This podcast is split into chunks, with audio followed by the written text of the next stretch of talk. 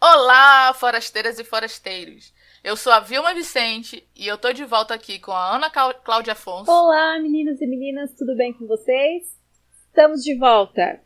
Uhul! Demoramos, mas voltamos para comentar a sexta parte da leitura comentada do, do livro 4, Os Tambores de Outono. Pois é, a gente demora, mas a gente volta. Vocês devem estar estranhando aí essa voz iniciando o podcast, mas é porque a Gabi não pôde participar com a gente hoje. Mas vamos torcer para dar tudo certo e no próximo ela poder estar tá aqui com a gente comentando bonitinho o livro. Beijo, Gabi! Você faz falta. Bom, gente, antes da gente começar a comentar aqui os capítulos, eh, a gente quer dar um recadinho. A conta do Instagram do grupo Frades Read Brasil, infelizmente foi hackeada. A conta tinha mais de 30 mil seguidores, mas infelizmente ela foi hackeada na semana passada, se eu não me engano. E agora as meninas criaram uma outra conta, a gente vai estar tá passando aqui. O novo endereço da conta é outlander.phrasesreadbrasil. Eu vou colocar no post, né, certinho. Uhum. E, gente, vamos seguir as meninas, porque, nossa, elas têm um, um trabalho muito legal. É super atualizado o Instagram delas, né? E uhum. eu acredito que é o maior do Brasil. E, nossa, a gente ficou muito chateada de, da perca da página. Mas a gente tem fé que esse número vai dobrar. É isso aí. Eu fiquei bem triste quando eu soube, porque eu, eu acho que do Instagram e Facebook era o maior, maior fanpage de, sobre Outlander e sobre é, o Sam e a Katrina. E, gente, é muita injustiça. Verdade. Eu fiquei muito chateada. As meninas fazem um trabalho muito bom, legendo, quando a série tá no ar, legendam super rapidinho. Uhum. Vamos lá dar essa moral, quem ouve. E quem puder compartilhar aí com os amigos o, post, o, o perfil deles para eles uhum. recuperarem esses seguidores rapidinho. Isso, temos fé que esse número vai chegar. E. né? É. Então, bora começar, né? Hoje a gente vai falar sobre a parte 6 do livro, Na Montanha. A gente tá quase chegando na metade. Uhum. E vamos falar do capítulo 19 até o capítulo 22. Isso aí. Vamos? Vamos! Capítulo 19 Lar Abençoado A Claire acorda junto do Jamie, do Ian e do Rolo. E nessa parte é bem engraçado porque ela chega a refletir que como é dormir à luz do luar e das estrelas com seu amor, e como isso é muito romântico, mas dormir embaixo de um tronco, presa entre um marido grande e molhado, um sobrinho igualmente grande e molhado, enquanto escuta um cachorro enorme irritado, não é tão romântico assim. E eles estão nas montanhas, né? Pelos cálculos do, da passagem do livro, eles teriam dois meses de clima bom antes que o frio do inverno chegasse. Então, esse tempo, segundo Jamie, era suficiente para construir uma cabana, caçar carne e se preparar para o inverno. O Jamie tinha dito para Claire que ia dar muito trabalho e que ia ser perigoso, e perguntou se a Claire teria medo, né? A Claire disse que não, né, não teria medo ali com ele, mas a verdade ela tinha muito medo, né? Eles não tinham quase nada de ferramentas e suprimentos também, era tudo muito pouco. E óbvio que tudo poderia dar errado, né? A Claire, coitada, pensava em River Run, tinha saudade dos banhos quentes, do conforto da segurança, né, de todo de viver naquele lugar. Mas o Jamie não queria voltar. E ele queria ficar ali, né? Porque ele não queria voltar e enfrentar a resistência da tia Jocasta. Ele sabia que a tia dele não ia desistir, né, de, da ideia de tê-lo lá como administrador de tudo. E ele também queria ficar longe do aquele sargento, né, de toda aquela confusão e complicação. E sem falar na guerra iminente, né? Na verdade, o Jamie falava, dava várias desculpas que ele preferia ficar ali, mas a Claire sabia que nenhum desses motivos justificava a decisão dele, né? Então ele meio que sem jeito diz que sente a necessidade de ter um lugar. Que nem ele sabia explicar, né? Porque que ele, essa teimosia de ficar lá e construir as coisas. Ele sentia que ele sentia a necessidade de ter um lugar. Então ficou decidido que eles iam ficar lá, na montanha. O Myers voltaria a Cross Creek, daria as informações para Duncan e tranquilizaria a tia Jocasta, né, explicando a decisão deles. Ia reunir os suprimentos que o resto do dinheiro que eles tinham poderiam comprar se houvesse tempo, ele voltaria antes da neve. E o Ian ia ficar, né, com a Claire e com o pois eles precisavam de ajuda dele para a cabana e também para caçar. Eles não voltariam a River Run por pelo menos um ano, né, segundo os cálculos ali. Então, nesse dia que a Clara acordou mais cedo, ela foi ao rio, né, pegar água, e ali ela se deparou primeiro com dois veados bebendo água, mas logo eles sumiram e logo em seguida ela se arrepiou. Então apareceu ali um leão da montanha que aparentemente não tinha visto ela, né, e não tinha percebido a presença da Claire, mas a Claire ficou com muito medo, né, e se arrepiou inteira. E depois que o leão foi embora, ela refletia que sim, ela confiava no Jamie, porque o Jamie tinha perguntado se ela confiava nele, e ela disse que sim. Mas confiar não faria muita diferença no meio da natureza selvagem, né? E também não faria diferença se ela estava ali no meio de tudo aquilo longe dele. Quando ela retorna, ela encontrou o Jamie e o Ian bem ocupados. O Jamie explicava para ela que eles iam fazer um barracão para estocar comida, onde eles iam defumar a carne. E um segundo barracão para ela, para ela colocar as ervas e as plantas, o que deixa ela bem feliz. E mais uma cabana onde eles passariam o inverno. Para surpresa da Claire, eles ergueram as paredes do primeiro barracão bem rápido, até o fim do segundo dia. Era até que grande o suficiente para que os três e o rolo dormissem com conforto e com uma fogueira acesa, o interior até que era agradável. Mas o Jamie, é muito engraçado essa parte, porque ele não gostou do trabalho dele e criticava bastante. O que acaba deixando a Claire bastante irritada, porque eles tinham construído um barracão enorme em dois dias, com nada além de um machado e um facão, e mesmo assim o Jamie ficava achando que estava ruim, que estava torto, ele achava que tinha que estar tá tudo perfeito. Enquanto ela tirava farpas das mãos dele, ele dizia como seria a casa que ele faria né, no futuro. Que ficaria lá na Cordilheira Alta, que ia ser uma bela casa com janelas de vidro, uma porta alta o suficiente para ele não bater a cabeça ao passar. Enfim, vários detalhes e é bem bonitinho, né? Ele contando assim do, dos projetos dele para casa. Depois de um mês, o Myers realmente voltou e trouxe com ele três burros de carga carregados com ferramentas, pequenos utensílios e provisões, como sal, e também o Duncan Hines, sim, o amigo do James, veio junto. O James tinha conseguido um pequeno porco branco em um vilarejo vizinho ao trocar algumas coisas e ele atualmente morava junto com eles dentro do barracão. Gente, agora você imagina a Claire, o Jamie, o Ian, o Rolo e um porco morando juntos. A tia Jo tinha mandado uma cama de penas de presente, o que deixou a Claire assim maravilhada com esse conforto, né? E aparentemente ela tinha dado a bênção pro Jamie, né? O Jamie fica muito feliz com isso. É, o James até diz para Duncan, né, que ele pode escolher ali um dos terrenos, né, um dos lotes de, da montanha para ele, o que deixou o Duncan muito emocionado e deu também uma missão para ele, que ele precisava encontrar construtores, ou seja, ele precisava encontrar o máximo de homens que tinham sido deportados de Ardmuir ali para as colônias. E o Duncan diz né, que vai fazer isso tal para o Jamie, e o Jamie também pede para que o Duncan ajude a tia dele. Como? Não sei, mas pede para ele ficar de olho nela. O que ele assente, né? A tia Jocasta também tinha mandado um pedaço de ferro o que a Claire primeiro não entende, mas depois eles explicam que as pessoas enterravam ferro debaixo né, da, da casa para abençoar e trazer prosperidade ao lar, o que deixa a Claire muito emocionada com esse gesto da tia Jocasta e o Jamie também, né? E no final o Jamie ele acaba fazendo uma cerimônia super bonitinha e acaba enterrando esse pedaço de ferro ali debaixo.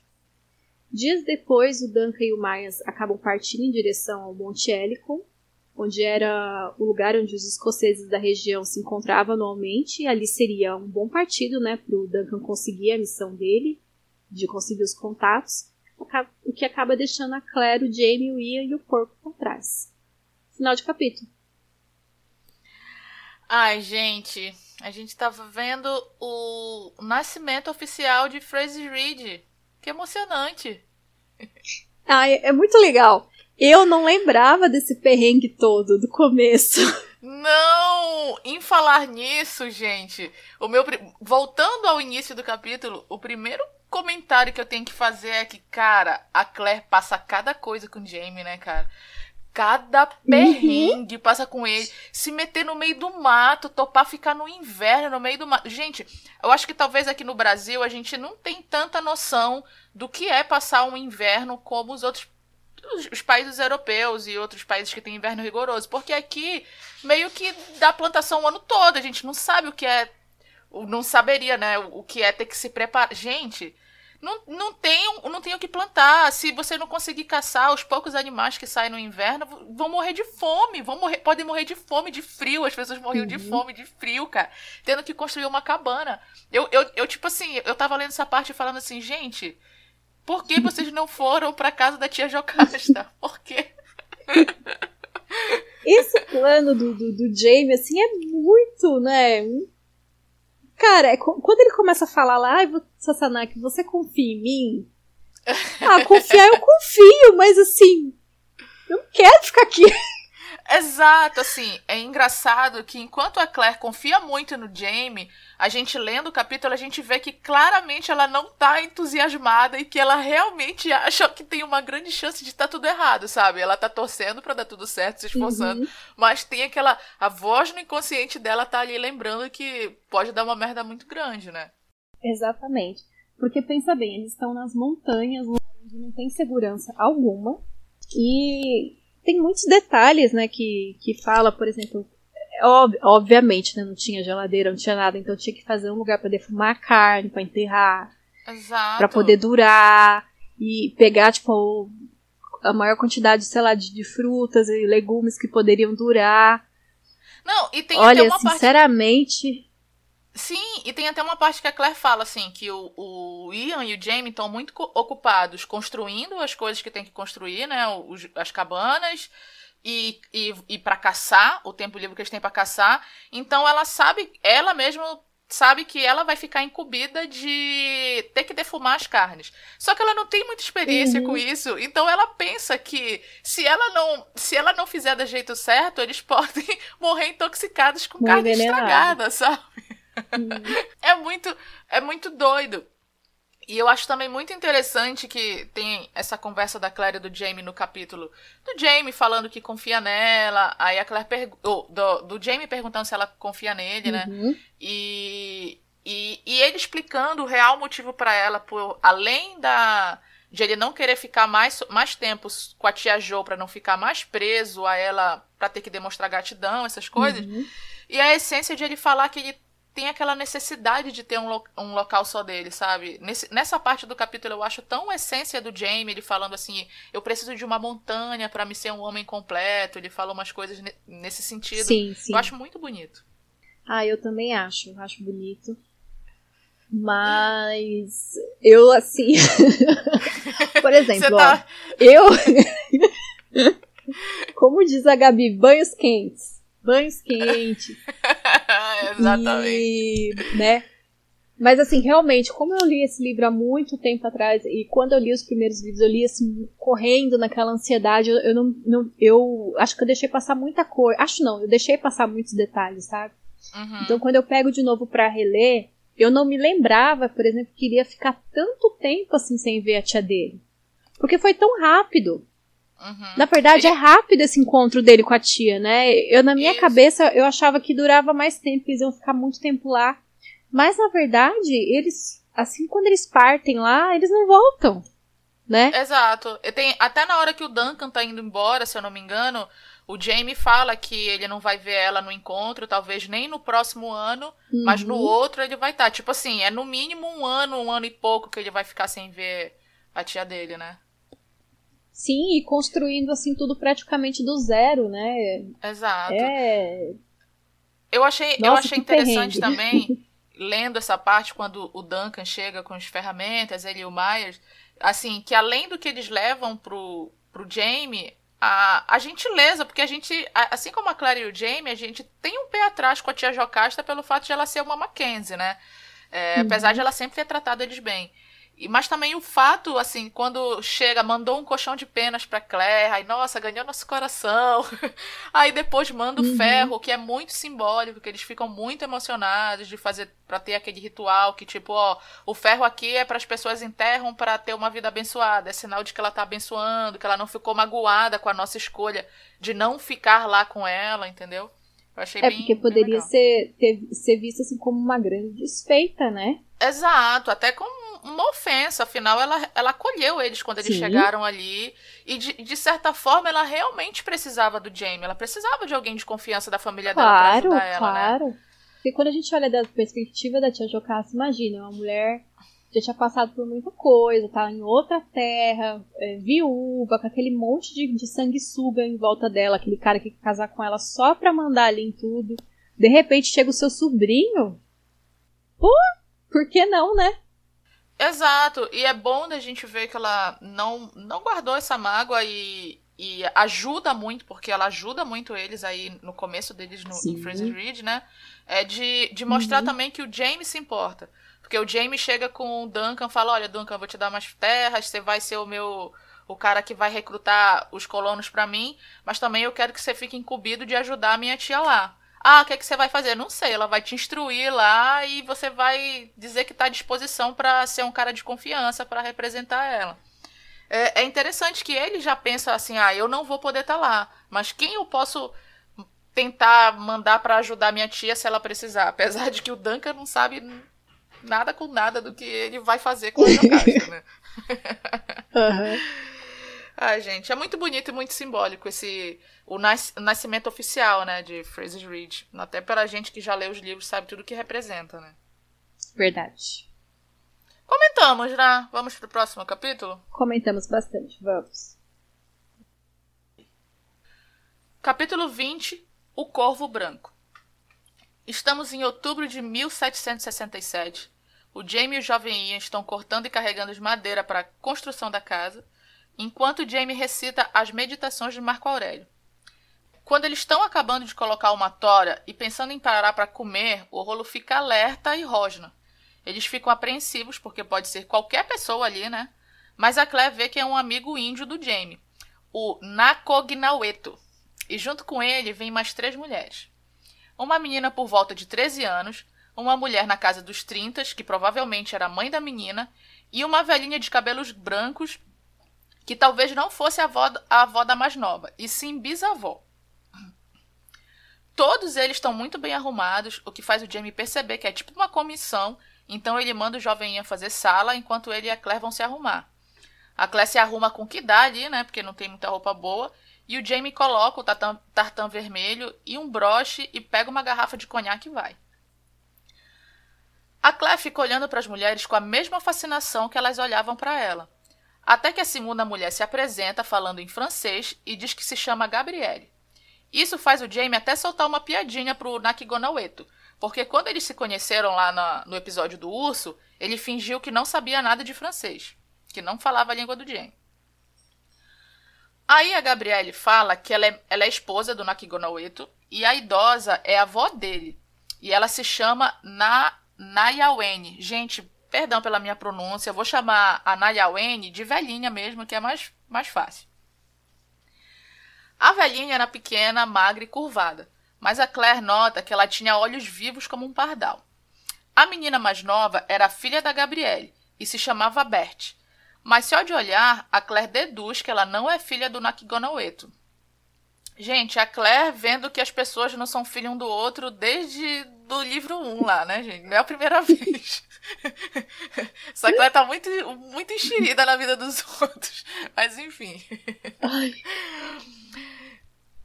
Já que a menina. É, voltando, né? Ela percebe isso porque a menina não tem. Ela tem uma aparência mestiça, assim como a mãe dela, a Gabriele, com a pele bem mais clara e traços europeus mais em evidência. Depois da formalidade das apresentações, a Gabriele abre uma trouxa grande que ela carregava e mostra um cesto com vários mantimentos e especiarias como laranja, abóbora, peixe seco e outras coisas, o que faz a Claire dar pulinhos de alegria, pois ajudaria eles a passarem boa parte do inverno. O Nakigonaueto diz que era uma retribuição pelo presente do Jamie, o urso né, que o Jamie matou e dividiu com eles, Enquanto eles estão falando e a Gabriele traduzindo, a velhinha, sem pudor nenhum, vai até a Claire e começa a pegar e examinar ela dos pés à cabeça. É, o Jamie, então, puxa o, o, amigo dele, né? E eles vão ver a construção das casas e as, da casa e as mulheres vão conversar, né? É interessante que a Claire conversa com a Gabriele e com a Bert, mas ela percebe que está rolando um outro tipo de comunicação entre ela e a velhinha. Ela ficava com os olhos fixos na Claire e a Claire tinha a sensação que elas conversavam mesmo sem trocar uma palavra. A Claire vê o Jamie dando o conhaque pro Nakigonaueto, então resolve trocar presente com as mulheres ali. Ela dá um lenço bordado para Gabriele e um grampo de cabelo decorado para Bert.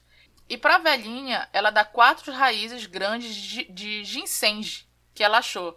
Gente, eu, eu pesquisei aqui no grupo e ginseng é uma planta que serve praticamente tu, para tudo, assim. Indicado para exaustão, cansaço físico, estresse, enfim. A velhinha retribui jogando um saquinho que também tinha umas raízes para Claire, e a Claire tem a certeza que elas falavam a mesma língua. A Claire pergunta a Gabriele o que é o amuleto que a velhinha carrega no pescoço. E a Gabriele meio que explica que ela é um xamã e que o nome dela significa pode ser, pode acontecer.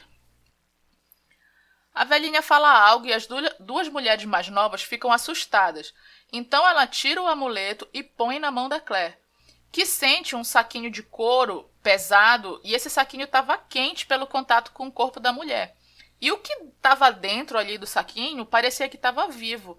A Claire se assusta e devolve o amuleto e a velhinha ri. Ela, a velhinha convida a Claire para dar uma volta para procurar por, por ervas, né? E a Claire aceita. Elas são acompanhadas de perto, né, pela Gabriela e pela Bert, que só se aproximam quando precisam de tradução.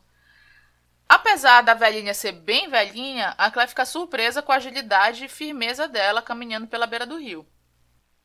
A velhinha diz que cada planta carrega uma cura e entrega um raminho com seriedade para Claire.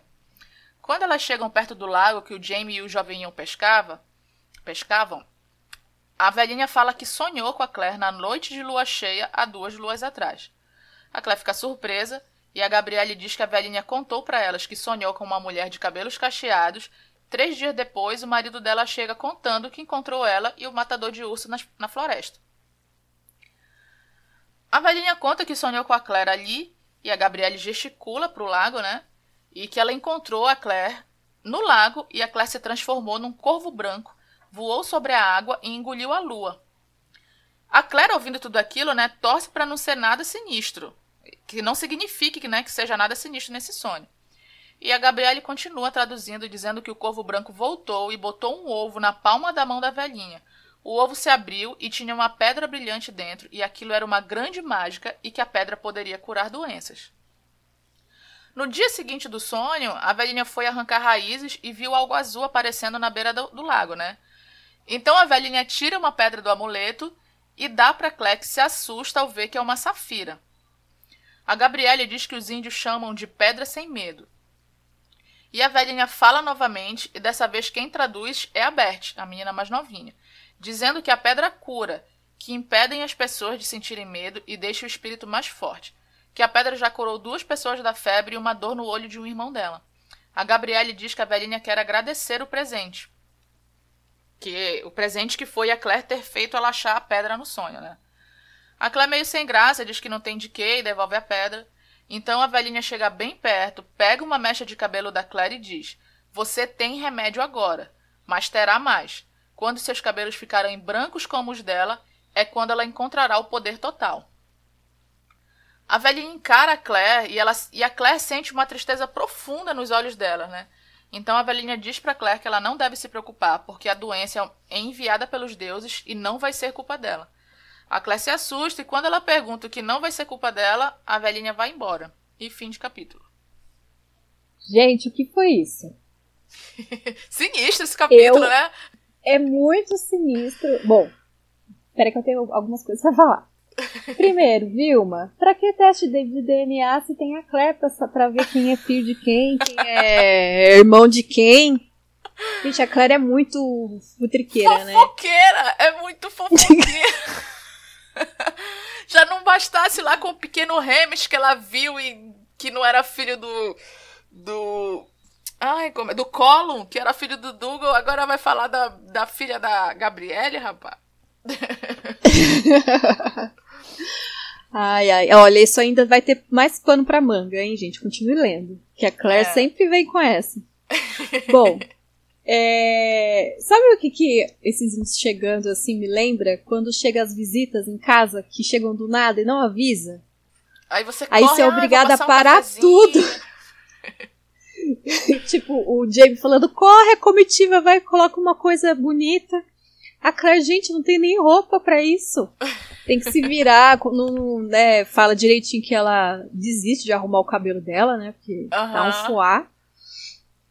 Mas assim, ah, enfim. E Eles todos farrapados eu ali lembro. à vontade. Sim, nossa, ela teve que correr, colocar uma saia, tentar arrumar o cabelo. Porque o Jamie mesmo diz que é uma comitiva e eles já chegam ali com um monte de coisa para trocar entre eles, né? Trocar Sim. presentes. Até a Claire tem que trocar o lenço dela pra... e outras coisas também com as moças, né? Uhum. Mas assim, é, vendo, relendo de novo, eu lembro que eu esperava na série uma mulher bem velhinha. Uma índia assim, bem velhinha mesmo, sabe? Uhum. Mas a atriz era nova. Eu achei a caracterização atriz, assim, dela muito boa. Sim, não, eu também achei. Mas a atriz, assim, na série, ela acho que teria a idade da Claire, assim, uns 50 anos também. Sim, sim. Ela tem mais né? ou menos. Mas enfim, é uma curiosidade. Porque no livro é aquela velhinha bem corcunda, né? Assim, a Diana Isso, bem velha. ela como corcunda, bem velhinha. Sim, é uma velha bem velhinha. Essa, assim, esse, essa troca aí, essa troca de presente salvou eles no inverno, né? Tanta Sim. coisa, fruta, legumes, peixe. É, tudo para agradecer o que o Jane fez, né? De ter matado lá o, o, o urso. urso. Em, Rapidinho, Ana, em falar em urso, no capítulo passado, quando você você estava lendo, você falou que a Claire vê lá o, os, os viados tomando água, né? E depois os alces, né? Alguma coisa assim. E, uhum. e, que tem um leão da montanha. Não sei porque, na descrição do livro, eu acho que a Diana fala alguma coisa que era um felino, um leão, mas eu não sei porque, lendo essa parte, eu fiquei na minha mente como se fosse um puma ou uma pantera. Não sei porquê, eu acho que nem, nem a Diana nem descreve assim. Mas eu, eu fiquei assim. Não, ela, eu... ela não. Ela não especifica mesmo qual felino que era. É, por que eu tô falando isso? Porque eu, quando, eu lembro que quando eu tava lendo essa parte, eu pensei assim, não, agora só falta a Claire entrar numa briga com uma pantera ou com um puma. Porque assim, né? No livro 1, a Claire já brigou com lobos. Nesse 4, o Jamie brigou com ursos. da Diana, a gente pode esperar qualquer coisa, né? Bota a Claire pra, ah, pra brigar com uma pantera, o que é? Depois de o Jamie ter brigado, brigado com o urso. Eu lembro, eu, ah, eu lembro filha, que eu fiquei com isso tudo marcado. Pode acontecer. Exatamente. Pode acontecer. É, outra coisa que, que eu acho legal deles trocarem presentes é essa coisa de que o nome sempre significa alguma coisa. Então o Jamie, ele é renomeado, né, de matador de ursos. Isso. Agora a Claire vira o corvo branco, né? Uhum. E a própria velhinha lá, o nome dela significa alguma coisa. Aí ah, não sei porquê, assim, eu acho isso muito interessante, sabe, assim. Lembra dos índios aqui do Brasil também, né? Linguagem tupi, que cada nome significa algo, né? Literalmente. Isso. Eu, eu acho, acho até... Ah, eu acho isso tão legal. É muito bacana. Até acho que mais pra frente a Dayana vai explicar que as crianças indígenas não recebem o nome até um, uma certa idade, uma coisa assim, né? Que depois. Menina, não é... lembro. Eu acho que tem isso. Eu posso até estar enganada. Não sei se eu tô confundindo com, com a a cultura indígena brasileira, mas eu acho que eu li isso assim no livro de Outlander, que demora um tempo para dar o nome para as crianças, aí o nome para ser de acordo com a personalidade, algo assim. Eu acho que eu uhum. posso estar falando besteira, mas eu acho que não. Bom, sobre o sonho. Gente, eu acho isso muito legal. Uhum. Sonho do corvo branco, toda a explicação.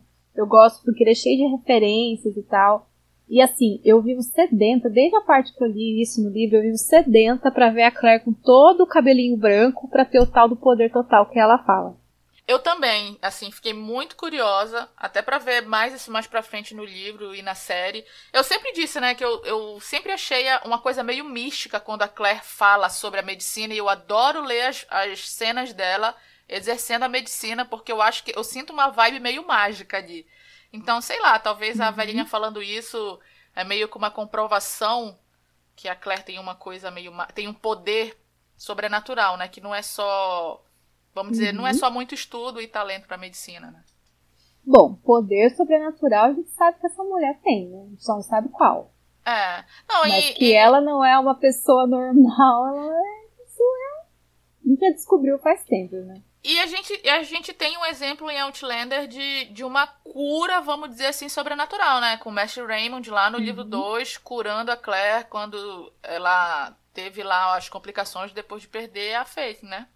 Então, Verdade. será, gente, que tem a ver com isso? Olha aí. E para finalizar, quando ela diz que a doença é enviada pelos deuses e a culpa não será dela, meu Deus. Que doença! Que doença da onde que vai vir isso e que forma boa, né? De falar isso pra uma pessoa. Olha, vai vir a doença, a doença, vai vir a doença, tá? Tipo, ela é enviada pelos deuses, não se sinta culpada, a culpa não é sua. É, e, e, tipo assim, Ana, só mora a Claire, o Jamie e o jovem Ian ali onde eles moram. Ela não fala quando essa doença vai chegar. Se uhum. vai ser daqui a uma semana, se vai ser daqui a três meses, entendeu? Pensar, a doença vai chegar, não é culpa sua. Pensar, meu Deus, meu marido ou meu sobrinho vai morrer. Ou eu mesma. Uhum. Porque não tem muita gente ali pra ficar doente. Uhum. Enfim, muita atenção nesse fim de capítulo. Muito. Vamos pro próximo? Capítulo 21 Noite em uma montanha nevada. Dezembro de 1767 o inverno chegou. Isso muda um pouco a rotina dos Fraser, já que eles não têm muito o que fazer, e já que eles não têm muitos animais além do, dos cavalos e do porco, eles meio que se retraíram mais para ficar dentro de casa e cuidar apenas ali da casa, né? O Myers conseguiu trazer várias ferramentas, né, que a gente viu no capítulo passado, e que isso faz cair por terra a nossa piada interna que o Jamie construiu Fraser Reed apenas com uma faca e um, uma machadinha. Porque com essas ferramentas, né, o Jamie e o Jovem conseguem fazer o telhado e botar um abrigo, construir um abrigo, abrigo melhor para eles, né? Como eles não tinham velas, eles iam dormir assim que caía a noite e acordavam ao amanhecer. Uma noite, o Jamie acorda estressado porque tem uma goteira pingando na orelha dele. E uma goteira no telhado que ele construiu era uma ofensa pessoal, né? O Jamie levanta para consertar na hora e a Claire tenta sugerir mudar a cama de lugar, afinal era de noite, estava nevando, mas o Jamie é irredutível, dizendo que nenhum homem aceitaria aquilo. Ele pega umas, umas ferramentas e quando ele está quase saindo, a Claire diz para ele não ir daquele jeito porque ele está vestindo a melhor blusa de lã que ele tinha, né? E estava nevando do lado de fora. E o Jamie prontamente resolve a situação, simplesmente tirando a blusa e indo consertar o telhado pelado. Com poucas tarefas para fazer em casa durante o inverno, eles se voltam para eles mesmos, conversando e contando histórias. O jovem Ian não aguentava ficar muito tempo preso e de vez em quando ele ia na aldeia Anauca, que era a aldeia lá do Nakigonaueto, né? E o Jamie meio que percebe a contragosto que o Ian fala melhor a língua dos índios do que grego ou latim. A Claire, ela adorava a companhia do, do jovem Ian, mas também adorava quando ele não estava, porque ela e o Jamie podiam ficar mais à vontade para conversar e namorar. O que o Jamie mais gostava de conversar era sobre a Bri. Ele pede para Claire falar sobre ela e a Claire conta quando foi na escola dela falar sobre o dia da profissão e a Bri bateu em um garoto quando ele disse que a mãe dele falou que as mulheres que trabalhavam eram prostitutas e que deviam ficar em casa em vez de roubar o emprego dos homens. O Jamie lembra que a Claire falou que a Bri estava estudando história como Frank e pergunta se ela nunca quis ser médica como a Claire, né? A Claire responde que sim, mas que ela mudou de ideia várias vezes, querendo ser várias coisas. Então a Claire acaba discorrendo sobre várias profissões que existem no futuro e o Jamie nem imagina, como mergulhador e gari, por exemplo. A Claire fala que a Bri começou a ter aula de história ainda no ensino médio, mas depois que o Frank morreu, ela continuou porque talvez fosse o que ele queria que ela fizesse, né? O Jamie diz que isso se chama lealdade. Ele pergunta se, já que a Bri seria uma historiadora, se haveria possibilidade de achar algo sobre eles no futuro. A Claire acha que não, a não ser que eles fizessem algo muito relevante e, de qualquer forma, a Bri teria que procurar. O Jamie pergunta se ela procuraria e a Claire diz que espera que não. E meio que dá a entender que não queria que a Bri ficasse procurando, porque ela devia ter uma vida própria e não ficar presa ao passado. O Jamie diz que a Claire é inteligente, mas de certa forma ingênua. Afinal, a era leal a ponto de mudar o próprio futuro de acordo com o que o pai queria, mesmo depois da morte dele. E pergunta se a Claire acha que a Bri ama menos ela do que o Frank. E a Claire diz que não. Então eles encerram a conversa com o Jamie puxando a Claire para ele e eles fazendo amor. Depois que eles acabam, eles já estão aconchegados ali para dormir e o James sussurra para Claire que a vai procurar. Dois dias depois teve um degelo e o Jamie não aguentava mais ficar em casa e resolve sair para caçar porque eles estavam com poucos alimentos. A Claire não acha uma boa ideia. A Claire passa ali o dia tentando se ocupar e nada de Jamie voltar, e anoitece e o Jamie não volta. A Claire está preocupadíssima, mas ao mesmo tempo tenta se convencer que o Jamie sabe se cuidar na mata. Ela chega à conclusão que se ele não tiver machucado, ele vai estar tá bem, vai fazer um acampamento, talvez ele tenha pego um animal muito grande que não, não dê para ele voltar no mesmo dia. Mas aí ela começa a pensar: e se ele tiver machucado?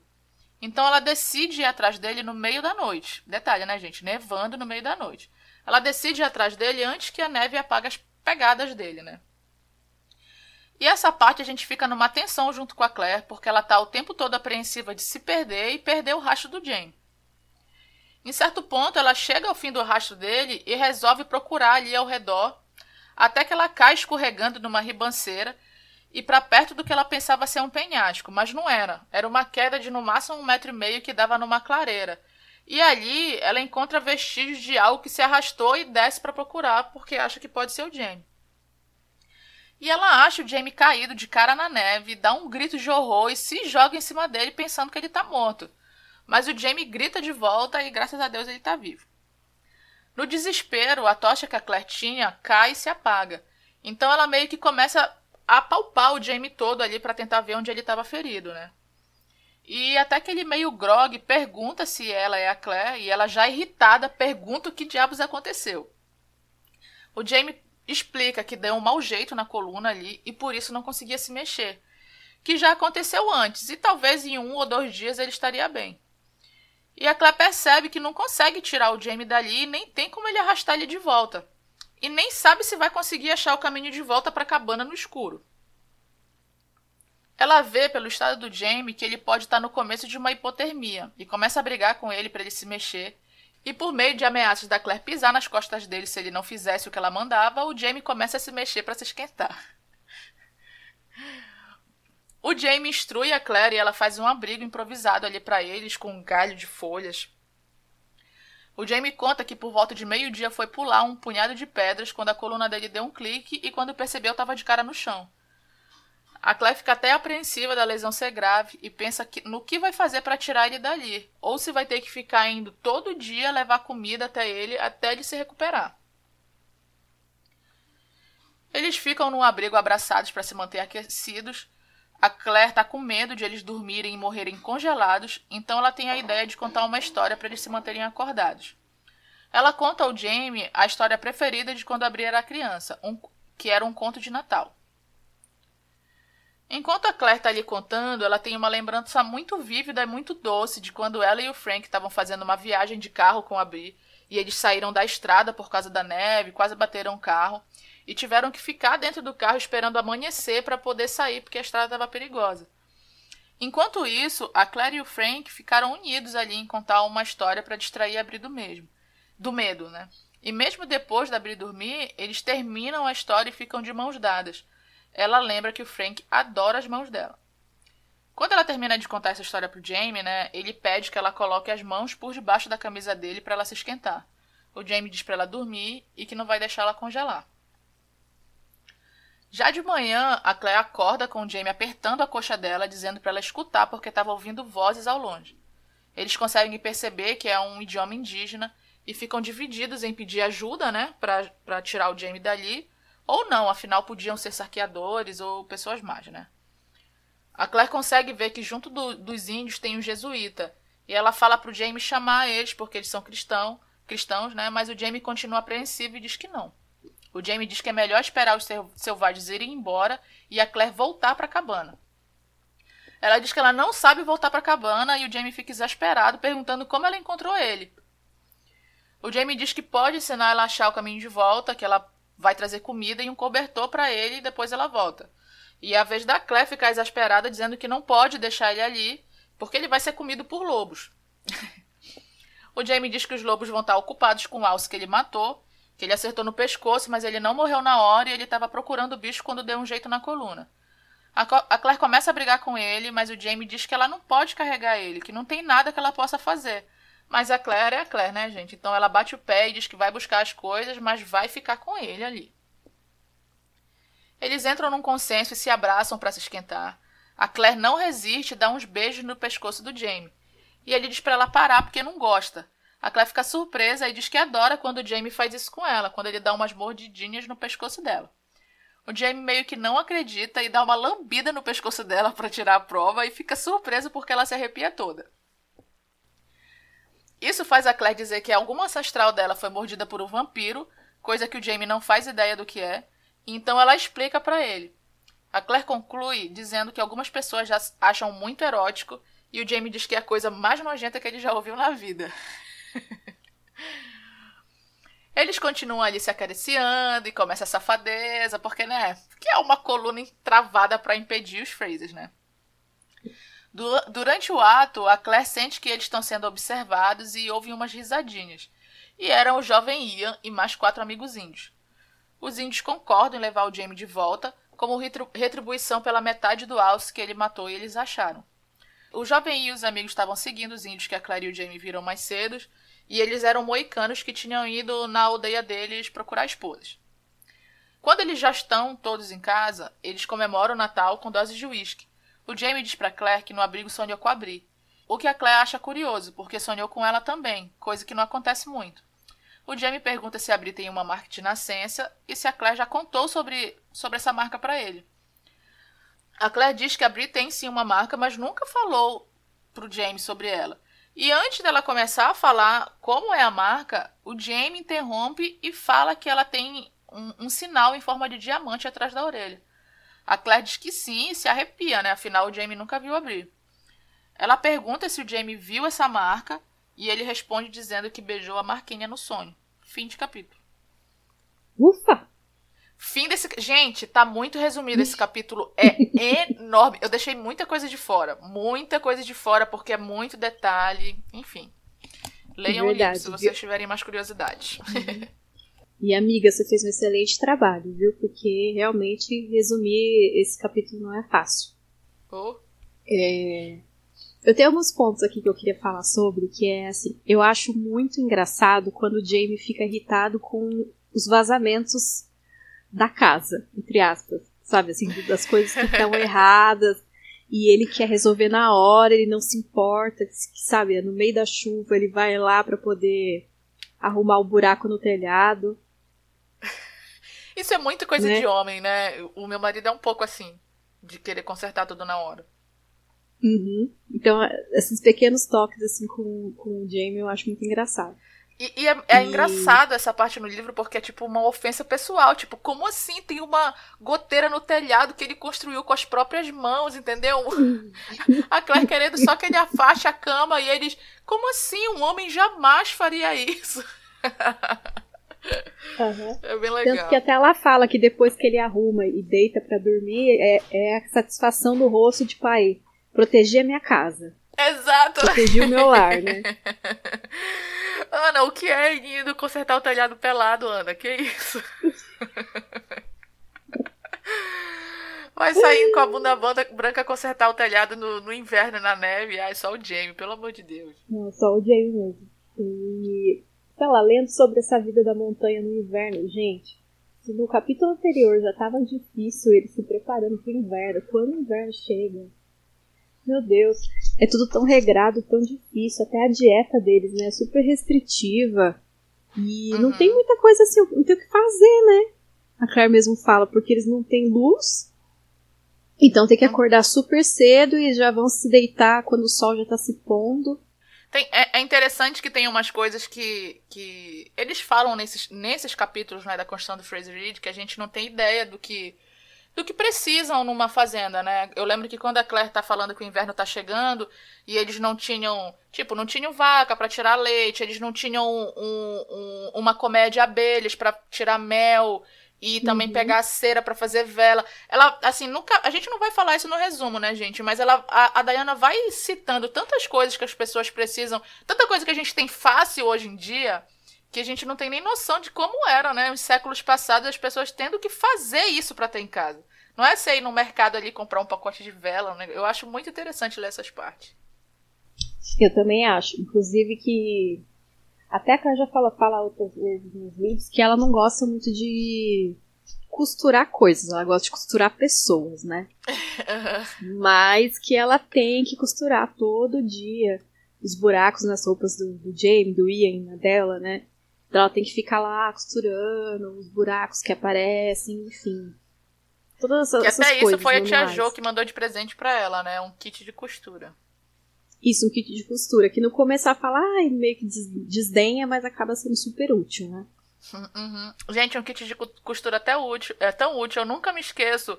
Da primeira vez que eu fui morar hum. só, assim, sem a minha mãe, e ela me deu um kitzinho de costura. E quando ela me deu, eu ri, assim, porque eu pensei, gente, eu nem costuro. Quando, quando eu vou precisar disso? Eu agradeci, lógico, era o presente da minha mãe, mas eu pensei assim, cara. Só que, gente, eu aquilo já foi tão útil para mim várias vezes que eu fiquei, meu Deus, sabe? É uma coisa muito assim de de mãe saber o que a gente vai precisar. Enfim. É verdade, eu também acho útil. Eu também tenho meu kitzinho assim, bem humilde, mas ele também me salva de vez em quando.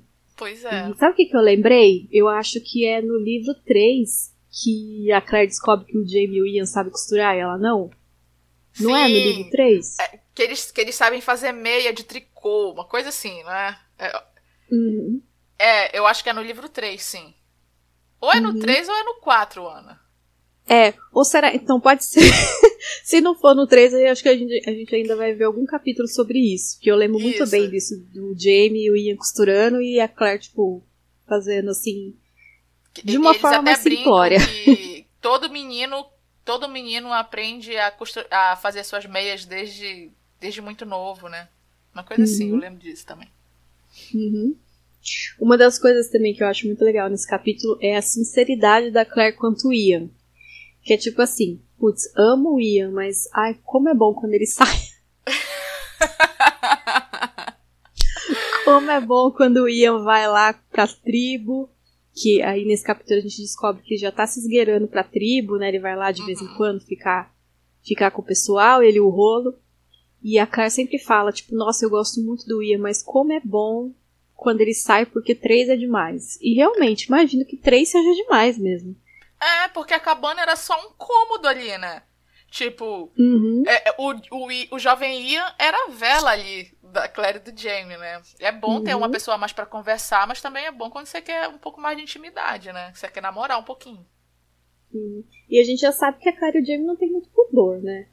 Então acho que eu ia, eu, eu, sinceramente acho que o ia ia de propósito lá pra tribo falar, gente, eu não aguento ficar aqui com meu tio e com a minha tia, que não tem respeito por mim. Boa, Ana, eu acho que era isso também, Eu tenho viu? certeza. Porque o Ian, ele é muito sagaz, ele percebe muitas coisas, né, o jovem Ian. Então ele, ele devia sair para deixar os dois à vontade mesmo. Eu Boa. também acho. Mas aí eu acho fofo, porque daí a Claire disse também que eles podem conversar, mas é, livremente, né? Porque é óbvio que ela não pode ficar falando do futuro na frente do Ian, né?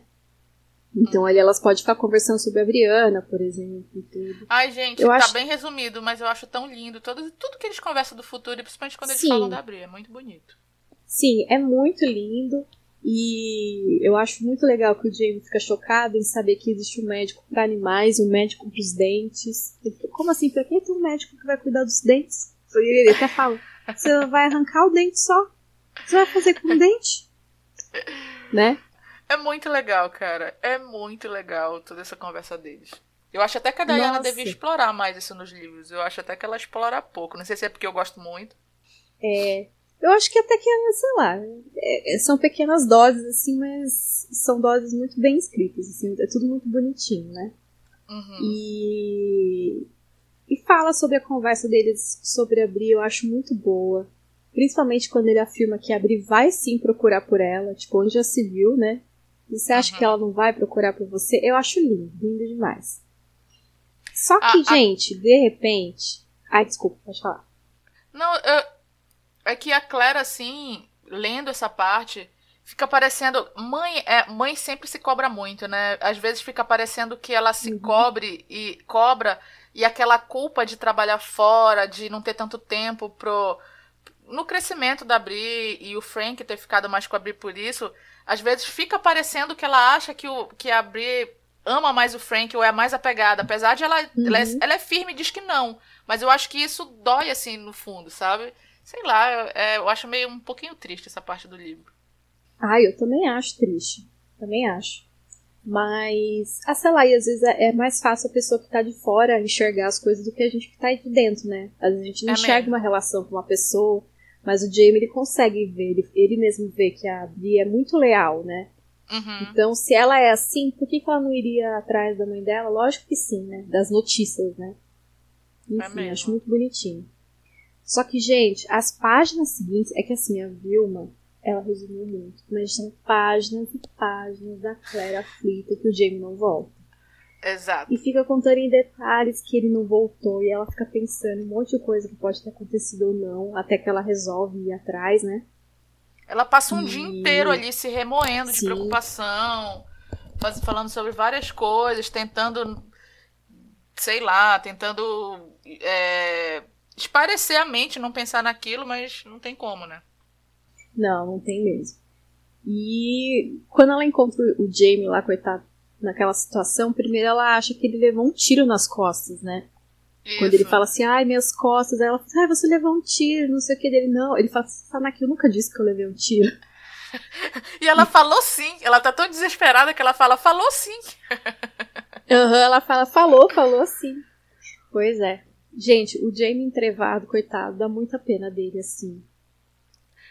Cara, e, e, dá muita pena, e é muito engraçado que a Claire faz o, o o abrigo ali. Eu nem coloquei isso no resumo, porque, gente, eles falam muita coisa, mas eu nem coloquei. Uhum. Aí tem uma hora que ela e o Jamie estão ali, ela, ele, tipo assim, ela querendo animar ele alguma coisa, ela até tenta. É, tipo assim, pegar nas partes dele, animar ele de outra forma, e ele, e ele fala que não, que a mão dela tá muito gelada, que ele tá entrevado, uhum. assim. Aí, nessa, quando eu li esse pedaço, eu pensei assim, nossa, pro Jamie tá assim, é porque a coisa tá séria mesmo com as costas dele.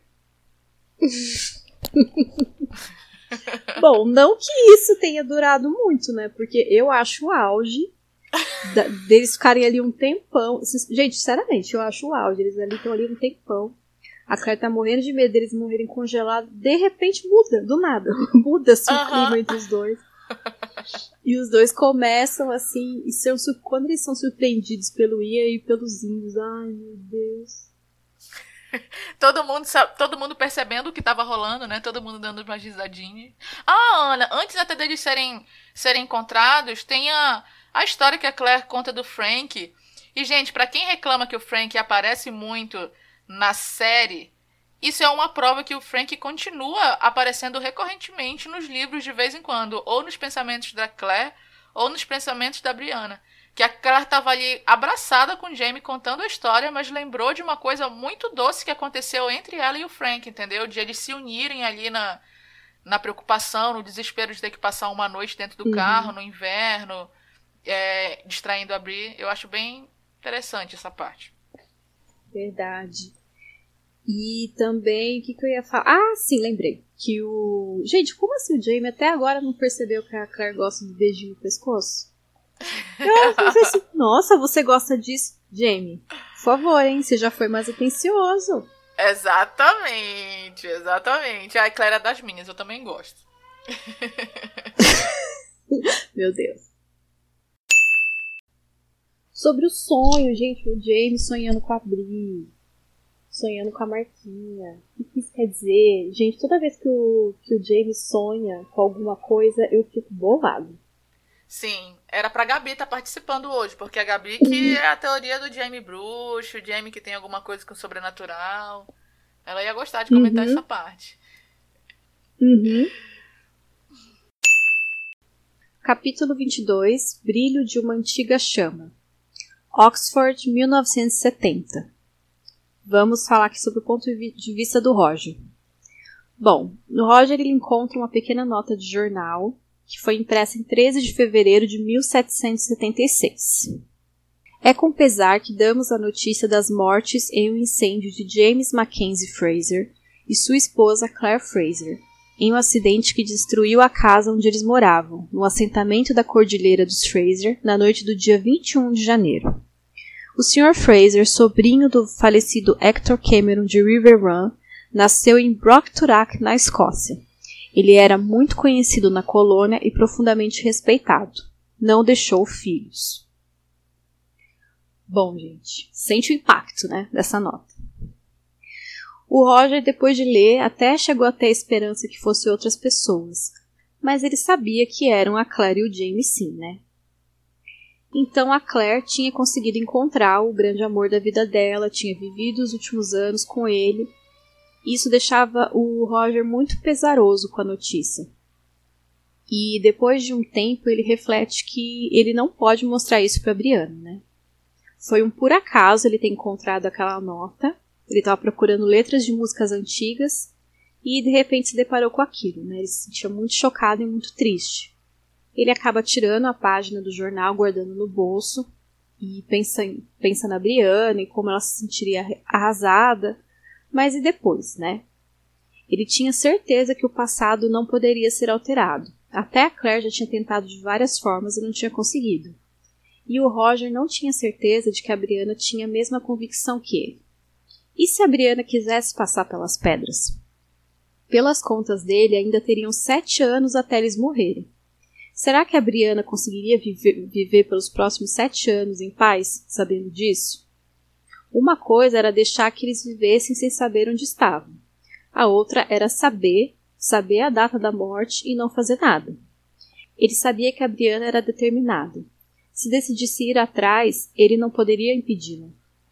Ele nunca tinha mentido para ela, mas acabou decidindo que dessa vez ele iria mentir sim. Então ele acaba fazendo um plano na cabeça dele, né, de desencorajar ela a continuar procurando pelos pais e se prepara para escrever uma carta para ela. Final de capítulo. Gente! Como assim Claire e o Jamie morreram? O Jamie não morreu na Escócia? Ele não tá enterrado na Escócia? Não, menina. Segundo a notinha da fofoca, não, né? Será que finalmente o futuro mudou? Com o... Porque assim, a gente encontrou a lápide do Jamie lá, né? Uhum. Aí mudou o futuro? Claire e Jamie morto? Não, isso não pode estar certo. Isso não pode estar certo. Em sete anos tem alguma coisa errada. gente, eu preciso falar que eu simplesmente odeio é, quando eu tô lendo assim algum livro que tenho o mocinho e a mocinha que são apaixonados e o mocinho simplesmente decide esconder as coisas da mocinha porque ele acha que ela não vai aguentar ou porque ela vai se arriscar, porque ela vai correr perigo. Eu não gostei dessa decisão do Roger. Achei que foi muito ruim. Eu acho que ele devia sim ter uhum. contado para abrir e ter assumido as consequências do que do que ela decidisse, entendeu? Ele, ele chega até é, um, umas partes assim que ele que ele fala sobre que talvez ele, ele se ele contar, ele pode perder a Bri antes de, de ter ela de verdade, se ela, se ela resolve voltar no tempo. E eu achei esse, isso muito egoísta, egoísmo do Roger. De ele uhum. não dar a opção de escolha para ela. Eu detesto quando isso acontece. Por sinal, era por isso que eu sempre fui Team Jacob e queria deixar isso claro aqui, porque eu achava que o Edward em Crepúsculo Ai, fazia muito escovela. a louca. que outro, Ai, outro assunto totalmente aleatório. Fundo agora. Gente, eu, eu sei, eu tenho vergonha do meu passado, mas o que, é que eu posso fazer? Assim, a gente tem que compartilhar a nossa vida aqui com vocês. Vocês fazem parte da família, vocês que ouvem o nosso podcast, né? São como se fossem nossos amigos. Então eu vou compartilhar essa vergonha que eu gostava realmente de Crepúsculo e que eu era Tim Jacob por causa que eu não gostava que o Edward tomava as decisões pela Bela. Assim, eu sempre tive essa coisa meio feministinha, desde um pouco mais nova. Nossa, eu já era Tim Edward até, até o fim, gente. O Jacob, Ai, eu não daqui, gostava. Aí eu não gostava porque o Jacob forçava muito a Bella. Ficava tipo, eu te amo, eu te amo. Mas ela, ela falava, eu não te amo, mas eu te amo, você tem que me amar, eu te amo. Nossa, me irritava muito. Ah, não, mas aí no livro 2 ele não era assim. Eu, o meu amor por ele começou ali no livro 2, entendeu? Quando ele não, não era assim, ele ficou assim no 3. Então, tipo, ele me ganhou já no 2, que ele não tratava ela dessa forma. Se ela queria fazer uhum. as coisas, ele tava lá para fazer junto com ela, entendeu? Enfim, vamos parar de falar disso. que a gente já falou. Bom. Aí a Gabi, quando eu vi isso, vai ficar rindo, porque a gente tá passando essa vergonha aqui no, no podcast. Enfim. Ai, gente, quem nunca? Foi toda a nossa geração. É difícil, foi difícil sair. sair. Sem gostar, sem tomar um partido, né? Mas enfim, é, voltando aqui. A nossa geração que gosta de livros e romances, todo mundo, felizmente ou felizmente, passou por essa saga. Enfim, Nossa, foi um grande surto. Inclusive, Fofox, gente, esse site Fofox, meu Deus, como eu acessava. Todos os dias. Eu também, todos os é... dias. Bom, eu concordo muito com você, viu? Eu acho que o. Assim, ah, eu... voltando rapidinho, Ana, antes, antes de você começar, deixa eu só fazer só uma ah. conclusão. Ah. Olha, eu achei que foi. Que foi muito propício eu falar sobre Crepúsculo, porque foi um link com o capítulo passado que a Claire fala sobre vampiros pro Jamie, tá? Só queria concluir com isso, assim. Não tô muito fora do assunto oh, do meu livro. Meu Deus. Verdade, o Jamie acha nojentíssimo. E ele não está errado, né? E ele fala, meu Deus, coisa nojenta. Mas voltando é... ao Oscar. Então, voltando ao Oscar, eu acho também, eu concordo com você, eu acho que o. É, cara, o Roger dá para entender o que ele o que ele tá pensando, que ele quer proteger a Briana, que ele não quer que ela corra perigo. Mas, sei lá, é sobre os pais dela, né? Então, assim. Eu sinceramente acho que aí foi um dos grandes erros do Roger. Eu também assim, acho. É... Ele devia, eu acho que ele devia contar, sim. Até para contar e falar assim, o que, que a gente pode fazer, sabe? Ele devia contar e assumir os riscos. Se ela quisesse ir, paciência, ou então ele ia com ela, ou sei lá. Uhum. Eu achei que foi muito egoísmo. Foi uma decisão infeliz do Roger. Não gostei. O pois é, Roger é, no, não gostei. O Roger nos últimos capítulos só tem decepcionado, né, menina? Ai, menina. Difícil defender, né? É, difícil, difícil. defender. É, a gente sabe que ele tem uma boa intenção, né? Mas o problema é que realmente não, não cabe a ele, né? Decidir. Uhum, exatamente. Não é a vida dele. Enfim. E, mas assim, sabe que uma coisa que, que eu fico mais chateada ainda com o Roger é no final, tipo assim, ele sabe de tudo isso, ele acabou descobrindo a notícia por engano. E no final, tipo, ele decide, não, não vou contar, e ainda vai querer convencer ela a não procurar mais. Isso! Isso! Ai, gente, todo errado o menino Roger, cara, todo errado. A além de ele de ele esconder, ele ainda vai boicotar ela, vai manipular ela para que ela nunca descubra, né? Sei lá. Uhum. O que é muito, muito ruim, ô Roger. Assim não dá para te defender. Não dá, amigo. Não dá. Mas é isso, né, Ana? Esse capítulo curtinho comentamos. Acho que temos um podcast. Temos um podcast. gente, então é isso. A gente fica por aqui. Sigam a gente nas nossas redes sociais. DinaFestBR, no Instagram, no Twitter. É... No grupo do Telegram. Isso, nosso grupo no Telegram, Telegram, entre lá. Tem uma galera bem bacana lá. Uhum. E é isso, né, Ana? Acho que falamos tudo. Falamos tudo. Gente, nos espere que nós voltamos, hein? Aham. Uhum. Beijo, povo. Até a próxima. Beijão, até mais. Tchau, tchau.